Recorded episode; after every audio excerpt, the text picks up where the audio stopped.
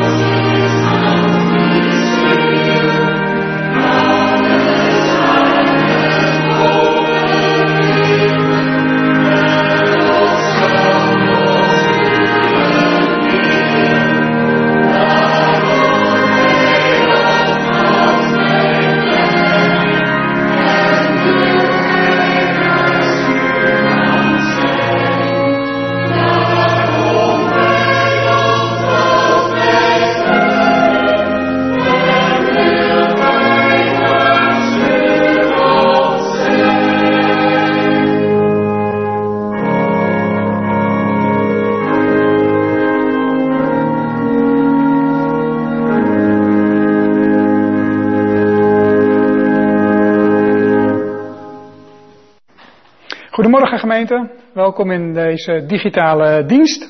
Vanmorgen houden we een gezinsdienst, die wordt geleid door Theo.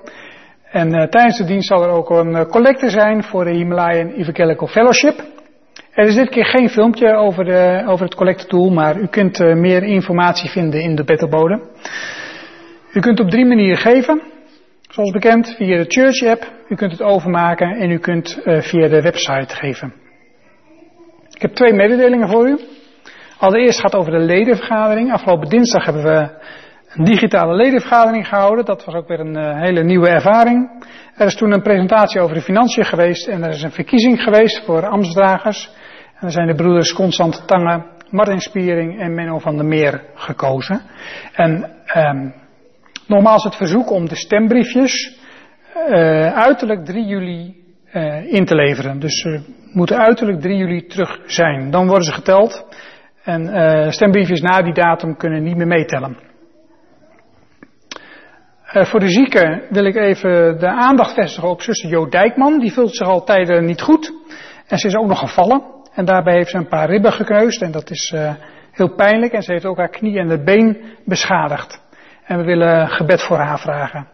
En tevens wil ik u vragen om te bidden, te blijven bidden voor de langdurig zieken en de ouderen en de eenzamen. En over een paar dagen verschijnt weer de nieuwe bettelbode en daarin zullen ook weer de namen van een aantal zieken uit onze gemeente staan die al langere tijd uw gebed nodig hebben. Gelukkig mogen de meeste ouderen die verzorgd worden in de verpleegtehuizen weer bezoek ontvangen. Dan wil ik u uh, een hele gezegende dienst wensen. Almachtige God en Hemelse Vader, wij komen aan het begin van deze dienst tot u om u in de eerste plaats te aanbidden. U bent degene die de hemel en de aarde gemaakt heeft en die belooft dat u onze voet niet zal laten wankelen en dat u niet zult sluimeren, maar dat u onze wachter bent. En Heer, dank u voor dat we door genade mogen weten dat we uw kinderen zijn en dat u door Jezus Christus ook onze hemelse Vader bent. Heer, daar willen we u voor loven en prijzen. En Heer, we bidden ook om een zegen over deze dienst. Wilt u deze gezinsdienst gebruiken om jong en oud te bemoedigen? Heer, we bidden voor het moment dat er ook een verhaal verteld zal worden voor de kinderen door Marjolein van der Horst.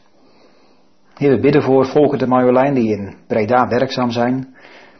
Zegent u hen bij dat werk, maar wilt u ook hen leiden als ze nog steeds in een uh, bij een ander gezin inwonen en op zoek zijn naar huisvesting, dan bidden we dat u daarin wilt voorzien.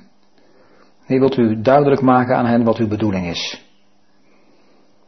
Heer, we bidden ook voor de andere aspecten van deze dienst, de liederen die we zullen zingen tot uw eer, de collecten die we mogen geven, de gebeden die we tot u mogen opzenden, het woord, de overdenking die we ook mogen horen en tot ons mogen nemen. Heer, we bidden dat u dat met uw geest zal zegenen. We willen u ook bidden. Bidden voor deze wereld. Die door de coronacrisis in de greep wordt gehouden. We danken u voor de verruiming die er plaatsvindt van maatregelen. Waardoor er weer meer bezoek mogelijk is. Waardoor kinderen hun ouders weer kunnen bezoeken. En eenzamen wat meer uit hun isolement worden gehaald. We bidden dat we daar allemaal uh, ja, de vruchten van zullen plukken. Help ons ook om de diensten weer op te starten, om dat op een goede en een verstandige manier te gaan doen. Heer, dat bidden we voor alle christenen wereldwijd, dat we weer samen zullen komen. En dat uh, door alles heen, ook wat er gebeurd is, we zullen zien dat u uw gemeente heeft vastgehouden. Heer, dat er geen schapen van uw kudde als het ware zijn weggelopen, maar dat we weer één gemeente mogen vormen. Heer, zo uh, vragen we u dat. We bidden ook voor mensen die uh, ziek zijn. We willen bijzonder voorbeden doen, ook voor een aantal mensen. We denken aan uh, Bert Nieuwenhuizen. Als hij last heeft van zenuwpijnen, dan bidden we of u hem daarvan af wil helpen. Heer, er wordt gezocht ook naar uh, medicijnen, maar Heer, wellicht bent u degene die hem, uh, ja, u kunt hem ook zo verlossen van zijn pijn. Heer, we dragen hem en Ellen en de kinderen ook aan u op. Heer, we bidden voor Jo Dijkman, als zij gevallen is, en ribben gekneusd heeft. Heer, we bidden dat u haar wil nabij wil zijn, ook in haar pijn bidden voor Rini Brom en Chris, voor Bert Lunsing. Hier wilt u hem verder herstel geven, lichamelijk en psychisch. We bidden voor broeder Koeman, die uh, pijn heeft vanwege een dubbele hernia. Heer, wilt u hem en zijn vrouw ook nabij zijn. Bidden voor Dini Schaap. U wilt u met haar gezondheid zijn als ze ook iets uh, mankeert aan haar hart. Bidden voor Rob Vulperhorst die last heeft van zijn blaas. Heer, we bidden dat daar ook een oplossing voor gevonden mag worden. Heer, zo bidden we ook voor alle andere mensen die chronisch ziek zijn. Die al langere tijd niet meer samen kunnen komen. Heer, we dragen ze aan u op. Heer, zo willen we deze hele dienst met al zijn aspecten en ook heel de gemeente, met alle leden en alle vrienden in uw handen leggen. Leid ons en geef dat we door dit alles heen bemoedigd mogen worden in wie u bent en dat u onze wachter bent die niet sluimert nog waakt, maar die uw oog op ons houdt gericht. Heer, dat bidden we en danken wij zo van u in Jezus' naam. Amen.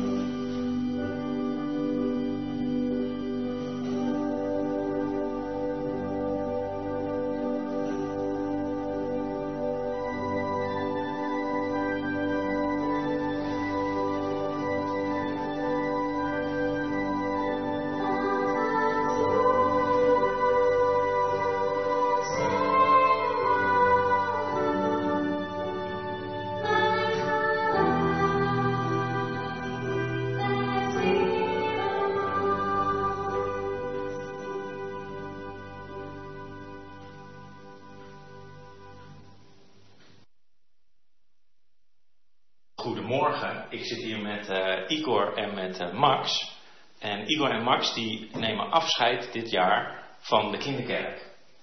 En nou weten jullie allemaal dat we in deze coronaperiode heel lang geen kinderkerk hebben gehad. Dus wij vroegen ons af, wat moeten we nou eigenlijk doen om te, om te mogen slagen van de kinderkerk en door te mogen gaan naar de gewone kerk? Nou, we weten het eigenlijk niet. Dus uh, om alle onzekerheden weg te nemen, dachten we, weet je wat? We bellen gewoon uh, Mark Rutte en vragen wat hij, uh, wat hij adviseert.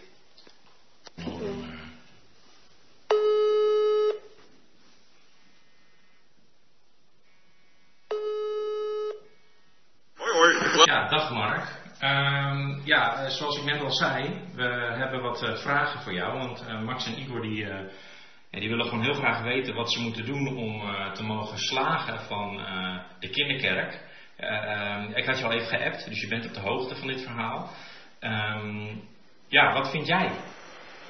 Mijn collega's in het kabinet en ikzelf, wij vinden het belangrijk dat juist jullie daarover gaan meedenken.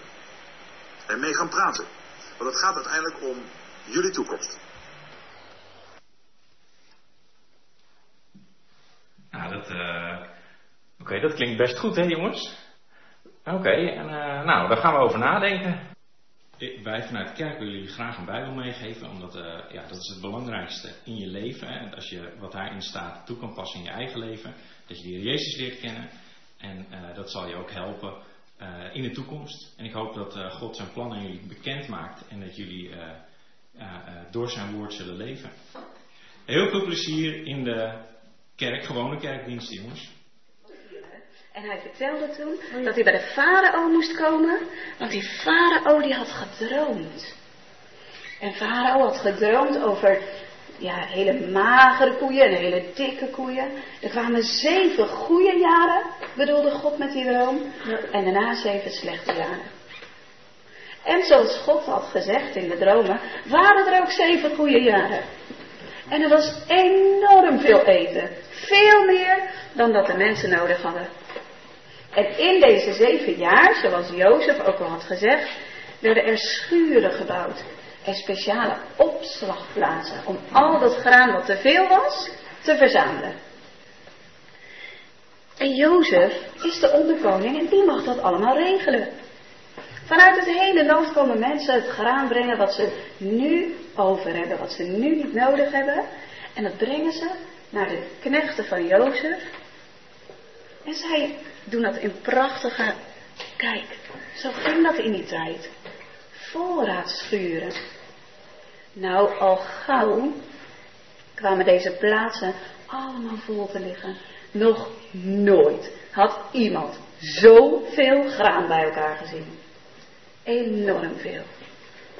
Maar, na deze zeven jaar, gebeurde ook het volgende wat God had gezegd.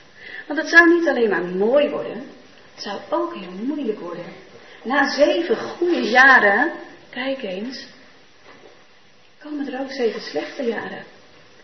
En waar ze eerst hun handen vol konden scheppen met graan, is er nu alleen maar zand. Er is geen eten. En de hongersnood wordt erger en erger. En op het moment dat de hongersnood vreselijk werd, liet Jozef de schuren openen. Als onderkoning was hij daar de baas over. En het graan werd nu netjes verdeeld en uitgedeeld, zodat iedereen nog genoeg had om te eten. Uit heel het land Egypte kwamen de mensen om graan vragen. Maar niet alleen uit Egypte, zelfs uit de landen eromheen, want ook daar was de hongersnood echt heel erg geworden. En op een dag toen Jozef zo bezig was met het verdelen van het graan, kwam er een groep mannen, tien mannen uit een ander land. En ze kwamen bij Jozef en ze bogen heel diep. Jozef was immers de onderkoning. Alleen Farao was nog maar belangrijker. Wie waren deze mannen? Dit zijn de broers van Jozef. God had ervoor gezorgd dat deze broers naar Egypte zouden komen. Om voedsel te kopen. Anders ja, zouden ze sterven van de honger.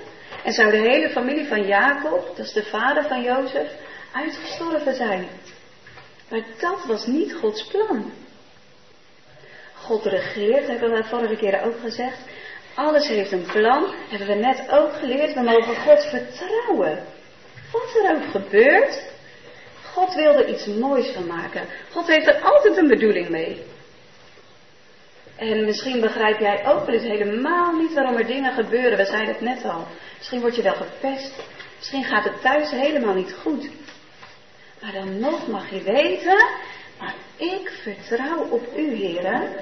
Ik zeg, u bent mijn God. We mogen op God vertrouwen. Hij ziet alles. Hij weet alles. En zo wist hij ook dat de broers van Jozef op een gegeven moment naar Egypte moesten komen. En daar stonden ze dan. Of nou stonden, ze bogen. En waar doet ons dat aan denken? Aan die droom natuurlijk van Jozef. Oh, wat waren die broers kwaad geweest.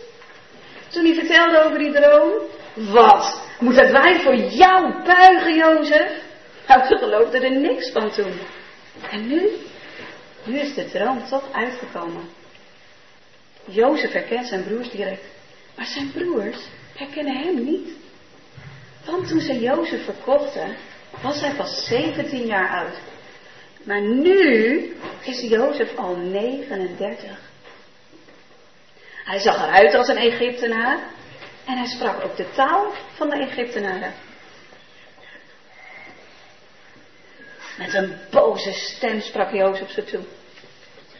Waar komen jullie vandaan? De tolk vertaalde wat Jozef zei, want de broers verstonden er niets van. Wij zijn uh, uit het land Canaan gekomen om eten te kopen, antwoordden de broers. En weer vertaalde de tolk nu aan Jozef wat de broers in het Hebreeuws zeiden, want niemand wist dat Jozef de Hebreeuwse taal nog sprak. Toen zei Jozef, volgens mij zijn jullie spionnen. Jullie zijn gekomen om te zien hoe Egypte honger lijdt. En jullie zijn gekomen om te zien wanneer jullie kunnen aanvallen. Wat? De broers schrokken. Nee, meneer, nee, antwoordden ze. Wij zijn echt gekomen alleen om voedsel te kopen. Wij zijn uh, broers van elkaar. Allemaal zonen van één man. En uh, we hebben ook nog een jonge broertje thuis. Die is bij zijn vader gebleven. En ja, één broer, die is er helaas niet meer. Maar, maar wij zijn echt eerlijke mannen. We zijn geen spionnen. Zijn hart was Jozef blij toen hij hoorde dat zijn vader nog leefde en zijn jongere broertje nog leefde. Maar tegen zijn broer zei hij, ik geloof er niets van. Als jullie willen bewijzen dat je de waarheid spreekt, dan moeten jullie je jongere broer hier laten komen. Eén van jullie mag naar huis om hem op te halen, maar de anderen blijven hier in de gevangenis totdat hij terugkomt. En als jullie dat niet doen, dan weet ik dat jullie spionnen zijn. Om ze hierover na te laten denken, liet Jozef de broers drie dagen in de gevangenis zitten. Na drie dagen liet Jozef zijn broers weer uit de gevangenis halen. Nu was hij wat vriendelijker tegen ze. Hij zei, ik vrees God, ik hou rekening met God en daarom wil ik ook vriendelijk voor jullie zijn. Ik heb besloten Eén van jullie blijft hier achter. De rest mag met het graan wat ze kopen terug naar huis. Jullie halen je jongere broer op. En als ik die hier in Egypte zie, nou dan weet ik dat jullie geen spionnen zijn. De broers waren nog steeds doodsbang. Want als je echt een spion was, dan kreeg je de doodstraf. En stel je voor dat die koning, die onderkoning, hun niet zou geloven.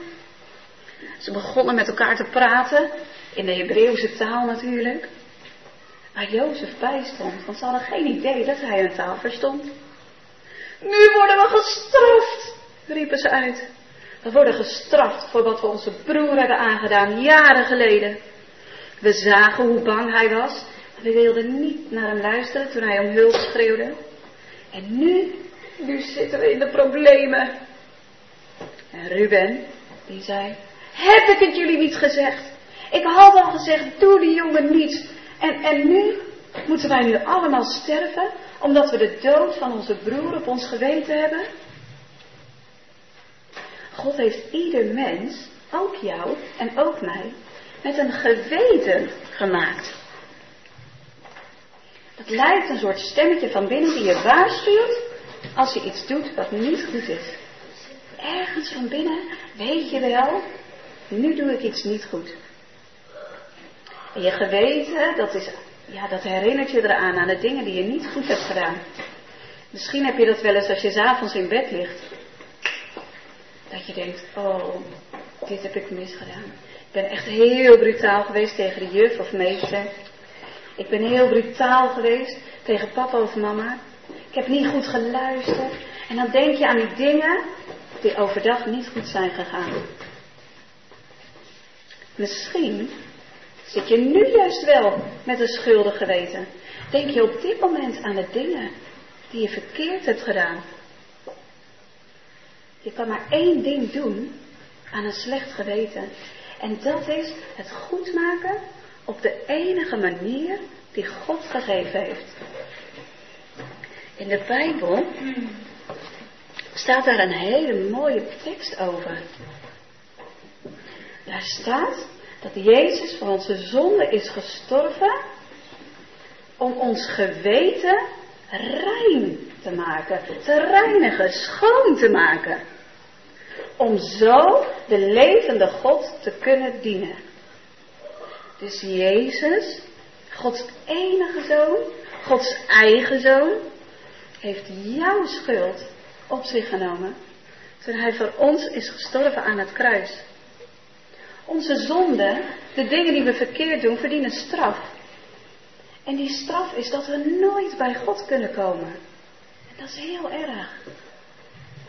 Maar gelukkig staat in de Bijbel ook wat de oplossing daarvoor is. De Heer Jezus is aan het kruis gestorven voor onze zonde.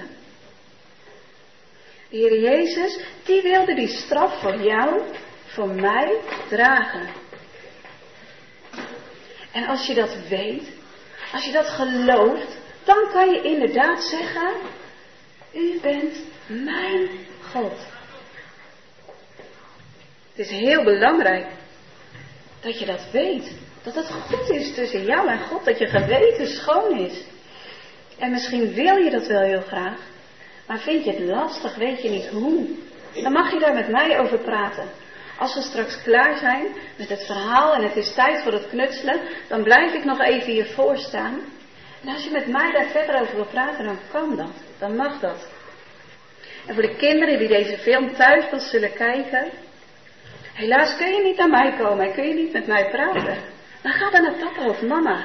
Ik weet zeker dat zij je daarbij willen helpen. En dat ze met jou erover willen praten. Want er is niks wat je gedaan of gezegd hebt. Waar je niet over kan praten. Waarover je niet naar de Heer Jezus kan gaan. Dus dat mag straks bij mij. En als je thuis kijkt, mag dat met papa en mama. En wat zou het fijn zijn geweest als die broers ook een schoon geweten hadden. Maar dat hadden ze niet. Het leek wel alsof ze ja, hun slechte daden hun soort van achtervolgden. Ze kwamen er maar niet van los. En het gebeurde inderdaad zoals Jozef, de onderkoning, had gezegd. De broers kregen graan mee naar huis, zodat ze eten hadden als ze weer terug waren in hun eigen land.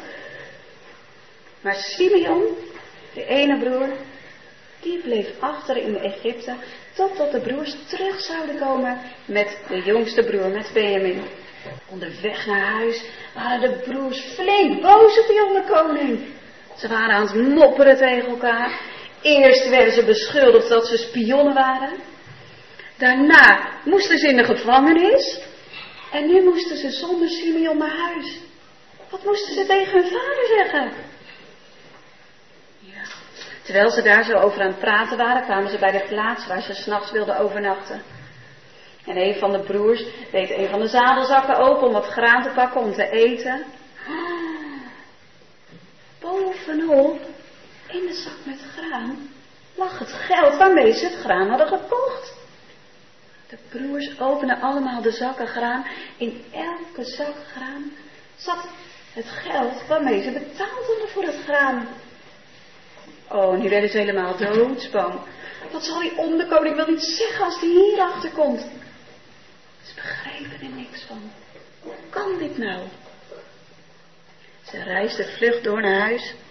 En toen ze thuis kwamen, vertelden ze alles aan hun vader. Simeon mocht niet met ons mee, die zit nog daar in de gevangenis. Die mag er pas weer uit als Benjamin mee teruggaat. Die, die onderkoning dacht dat we spionnen waren en, en daarom moet hij komen. Nee, riep Jacob. Nooit zullen jullie Benjamin daar naartoe brengen. Ik ben Jozef al kwijt, nu Simeon en dan willen jullie ook Benjamin nog meenemen? Nee, dat gaat niet gebeuren. Nooit. Er werd niet meer over gesproken. Als vader nee zei, dan is dat gewoon zo. Maar ja, na een tijd was het graan wat ze meegenomen hadden toch echt bijna op. En op een dag zei Jacob, jullie moeten echt terug gaan naar Egypte om weer nieuw graan te halen, want dit is bijna op.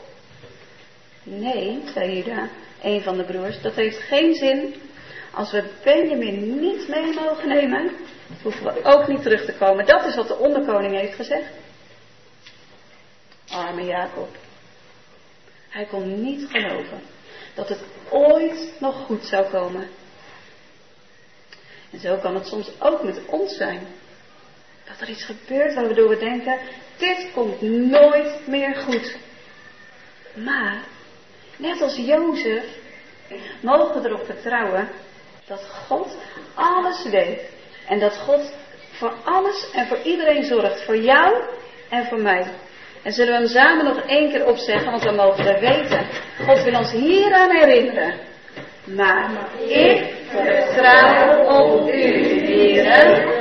Ik zeg, u bent mijn God. Psalm 31, vers 15.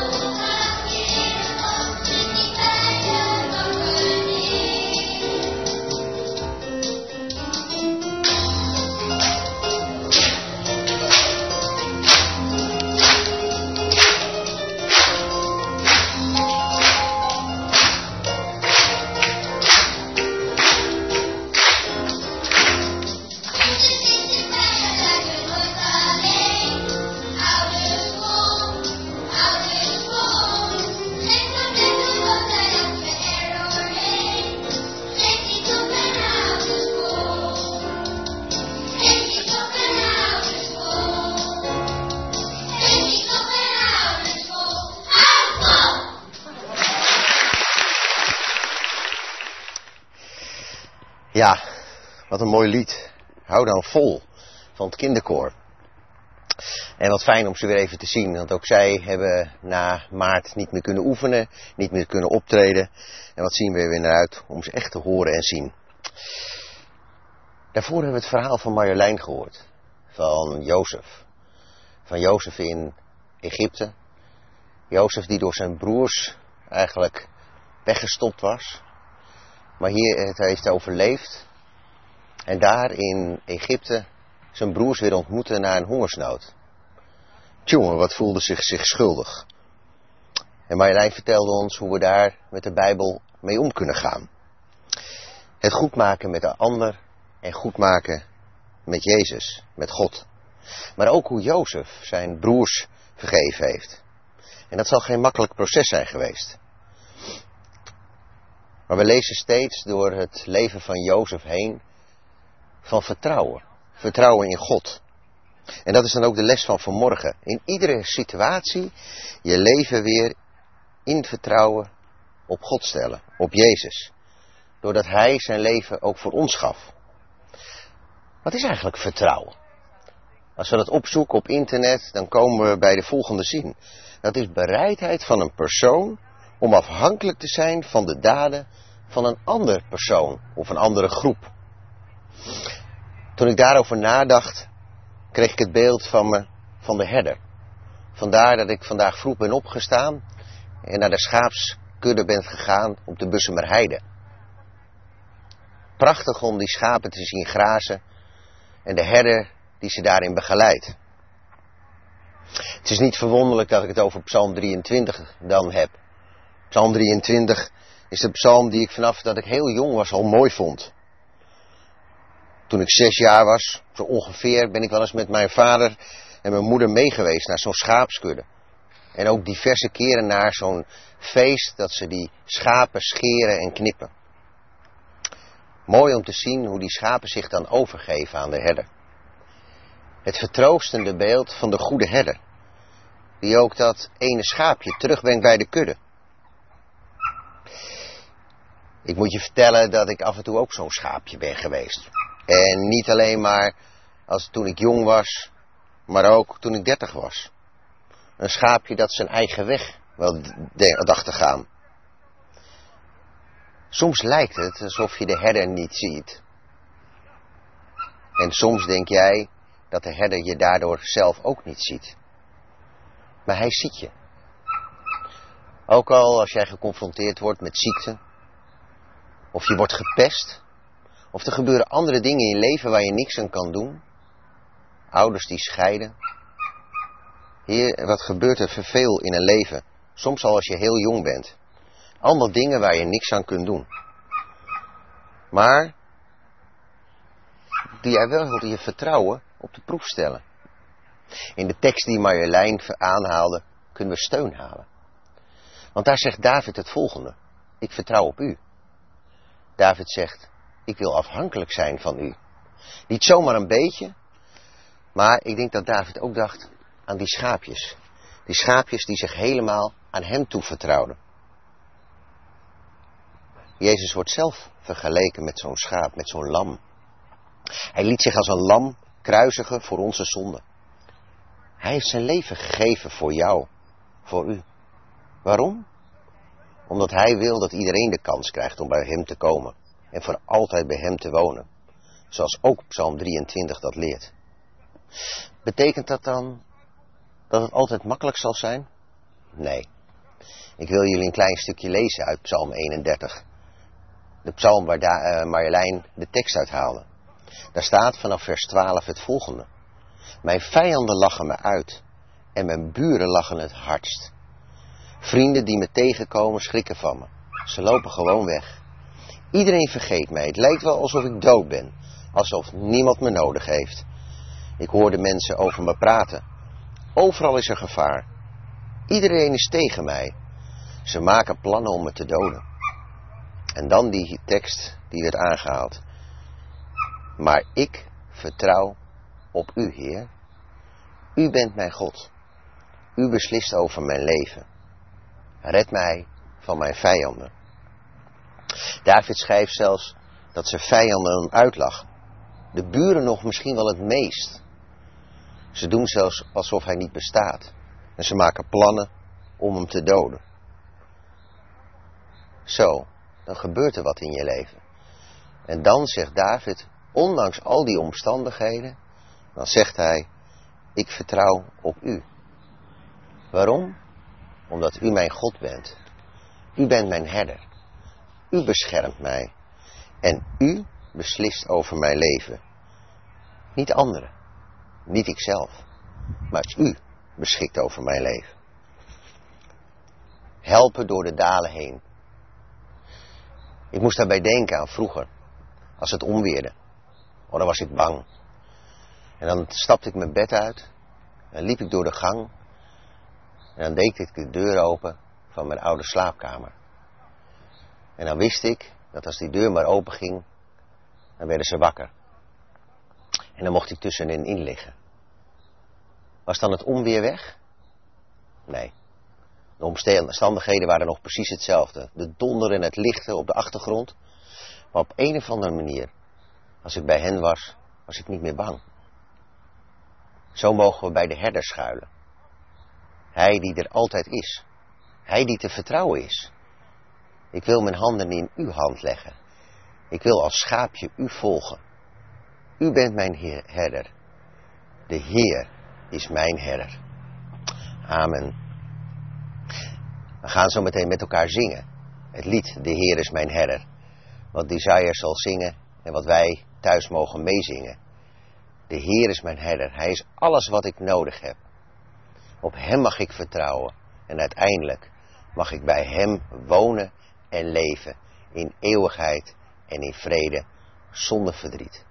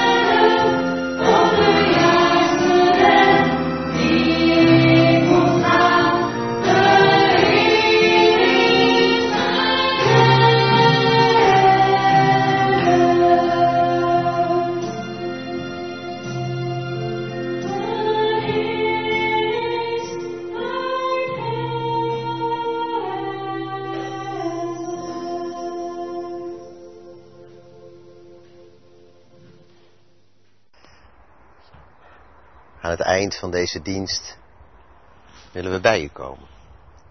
Mogen we danken voor de dienst, voor de liederen die we hebben gezongen, voor het verhaal wat verteld werd uit jo uh, van Jozef, uit de Bijbel, maar ook van David, die praat over en spreekt en schrijft over het vertrouwen wat hij in u stelt. Heer, wat kunnen we daar veel van leren?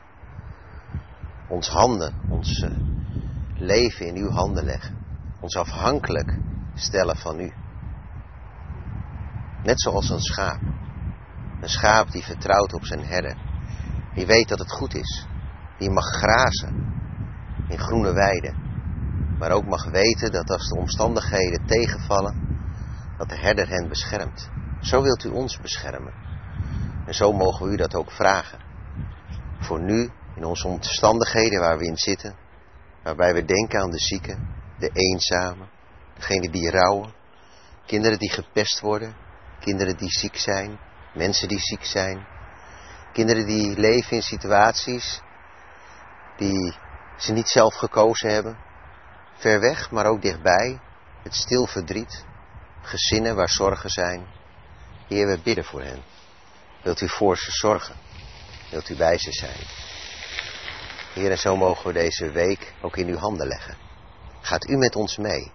Helpt u ons? Ook straks als het vakantie is. Misschien een andere vakantie dan we gewend zijn. Gaat u met ons mee. Leidt u ons. Want u bent te vertrouwen. U heeft mijn leven in uw handen. Zo willen we ons stellen onder uw zegen. Amen. Aan het eind van eh, deze dienst wil ik jullie de zegen meegeven uit de Korinthebrief. De genade van Jezus Christus, onze goede herder, en de liefde van God, onze Vader, en de gemeenschap van de Heilige Geest, zij met jullie allemaal. Amen. We zingen opwekking 798. Hou vol.